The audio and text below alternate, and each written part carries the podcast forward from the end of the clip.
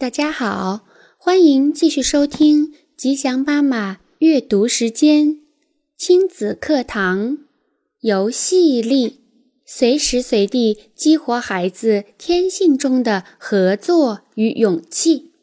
美国劳伦斯·科恩著，李延译，军事译文出版社。第一章：游戏力育儿方式的。价值，重返快乐，不再悲伤。能够光明正大的了解到身体的隐私，不过是孩子玩看病游戏的目的之一。而有时，孩子要扮演医生，并假装真的有人生病了，这就是他们借助游戏，从或轻或重的坏情绪当中复原的。典型例子：一个三岁孩子在诊所挨了一针，回家后他会玩什么游戏呢？当然是打针游戏。他会想当谁呢？当然是医生或护士。那谁会被打针呢？他的第一选择通常是爸妈或是别的大人。如果没有大人在场，他会拿一个毛绒玩具或是洋娃娃。那他会要你做什么呢？你得一边装的你真的很痛、很害怕，一边大声喊：“我不要，我不要打针，请不要给我打针，我讨厌打针，求你了，不要不要！”这个游戏让孩子处于强势的一方，让被打针的一方变成给别人打针的一方。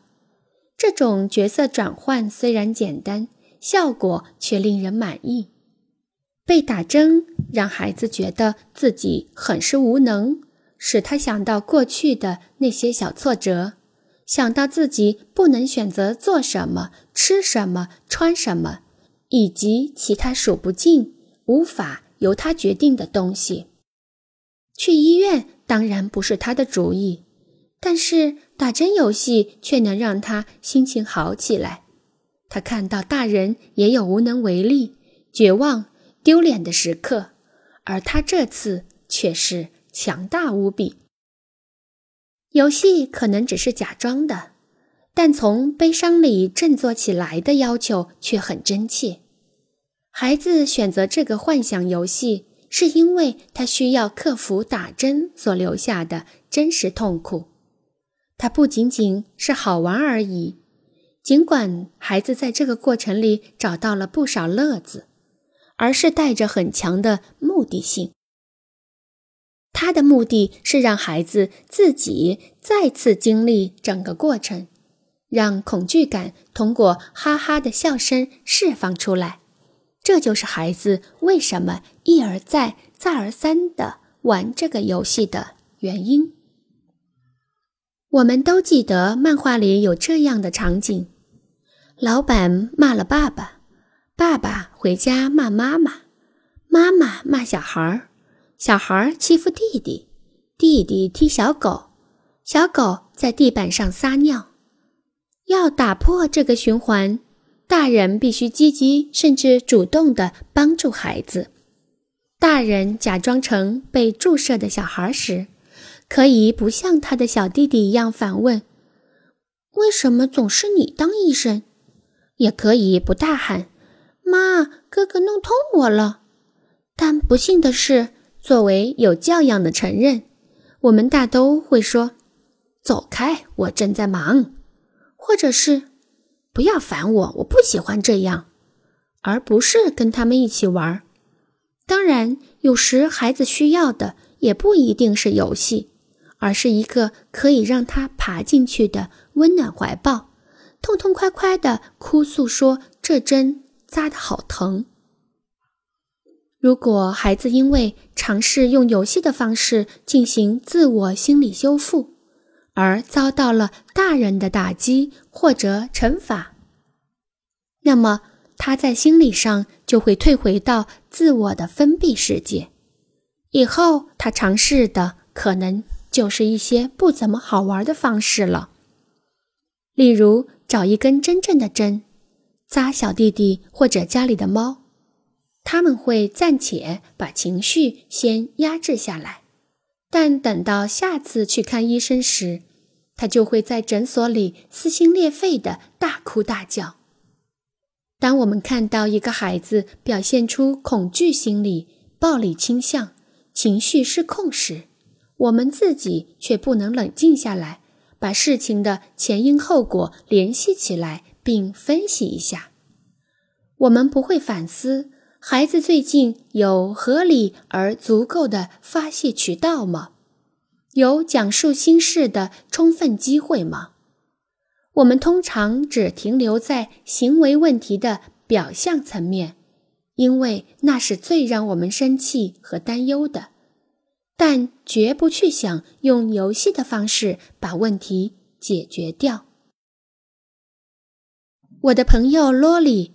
在游乐场认识了一位母亲，聊天之余和他的两个孩子玩在了一起。罗莉很喜欢和孩子打闹成一片，那个三岁小女孩和她弟弟很快在她身上爬上爬下了。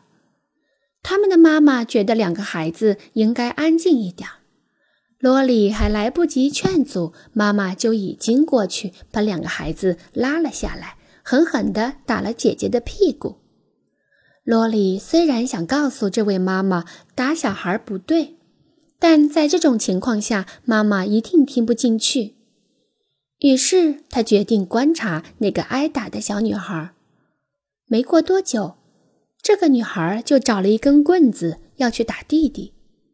罗莉走过去，轻轻地拉开他，拿走棍子，用一种夸张的玩笑口吻说。天哪！不不不，你不可以这样！女孩大笑了起来，要和罗莉再玩这个游戏。揍弟弟的念头已经飞到了九霄云外。这位妈妈看到罗莉不用吼叫，也不用处罚，却把一个冲突成功的化解了。不难想象，如果小女孩打了她的弟弟，会受到怎样的处罚。母亲可能会认为处罚这个女孩理所当然，而不会想到孩子的侵犯行为其根源却来自妈妈自己。幸运的是，这个事情被轻松的化解了。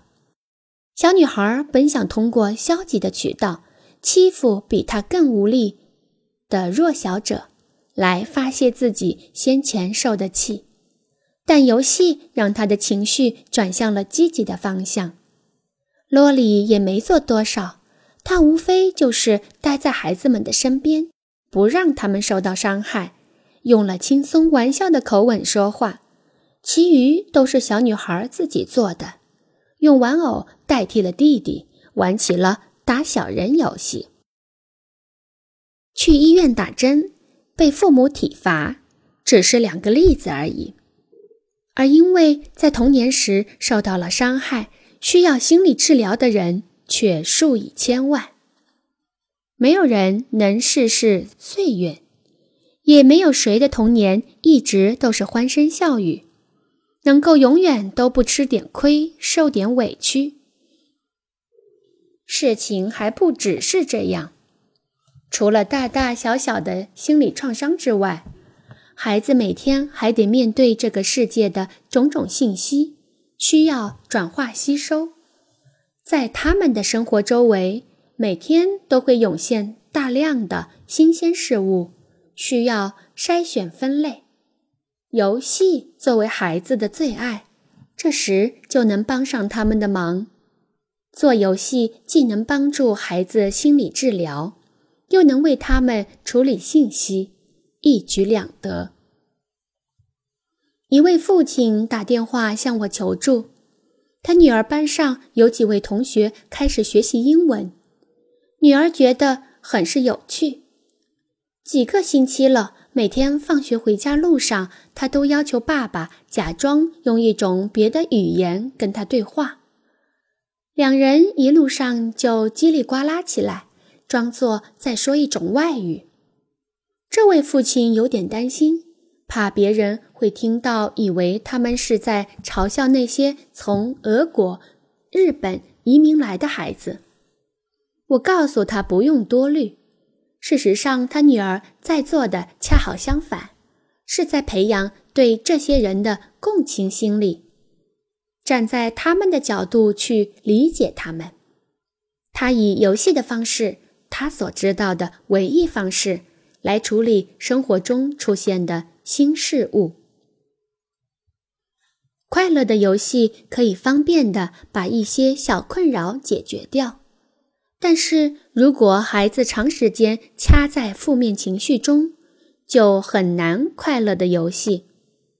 再次强调这两个概念，他们处在孤寂感和无力感的困境里，找不到出来的大门。区别孩子究竟是孤寂还是无力。并不十分容易。假如女儿说：“我不想玩足球，我讨厌足球。”那么，到底是因为她踢得比队友差，所以觉得不好意思，还是因为她在球队里交不到朋友？假如一个一年级孩子只要老师不在就欺负其他孩子，那么他是因为觉得无法融入其他孩子。但却意识不到这样做只会使自己更加排斥呢？还是他在实验他自己的力量，看看能有什么后果，别人会有什么反应？那些心灵遭受过严重伤害的孩子，会花很长时间沉寂在孤寂和无力的情绪里，而少有甚至没有时间来自由的游戏。即使那些成长最健康、得到最充分关爱的孩子，当感到害怕、被压制或者被冷落的时候，也会遭遇到孤寂感和无力感的障碍。想象一下，孩子过完了糟糕的一天，他们是不是好像失去了开心玩游戏的能力？他们是不是好像更愿意躲起来，或者攻击别人，不断的惹你生气？他们是不是失魂落魄，压根提不起劲儿，对生活失去了热情？也许他们是麻木了，喃喃重复同样的话，或者反复玩同一个游戏，想不出新点子，开心不起来。有可能他们的游戏看起来比平常更疯狂、更鲁莽，这些都是孤寂感和无力感的征兆。如果孩子不能运用游戏使自己康复，他就可能被坏情绪淹没，乱发脾气。他们可能把气撒在别人身上，到处顶撞他人，稍不如意就痛哭流涕。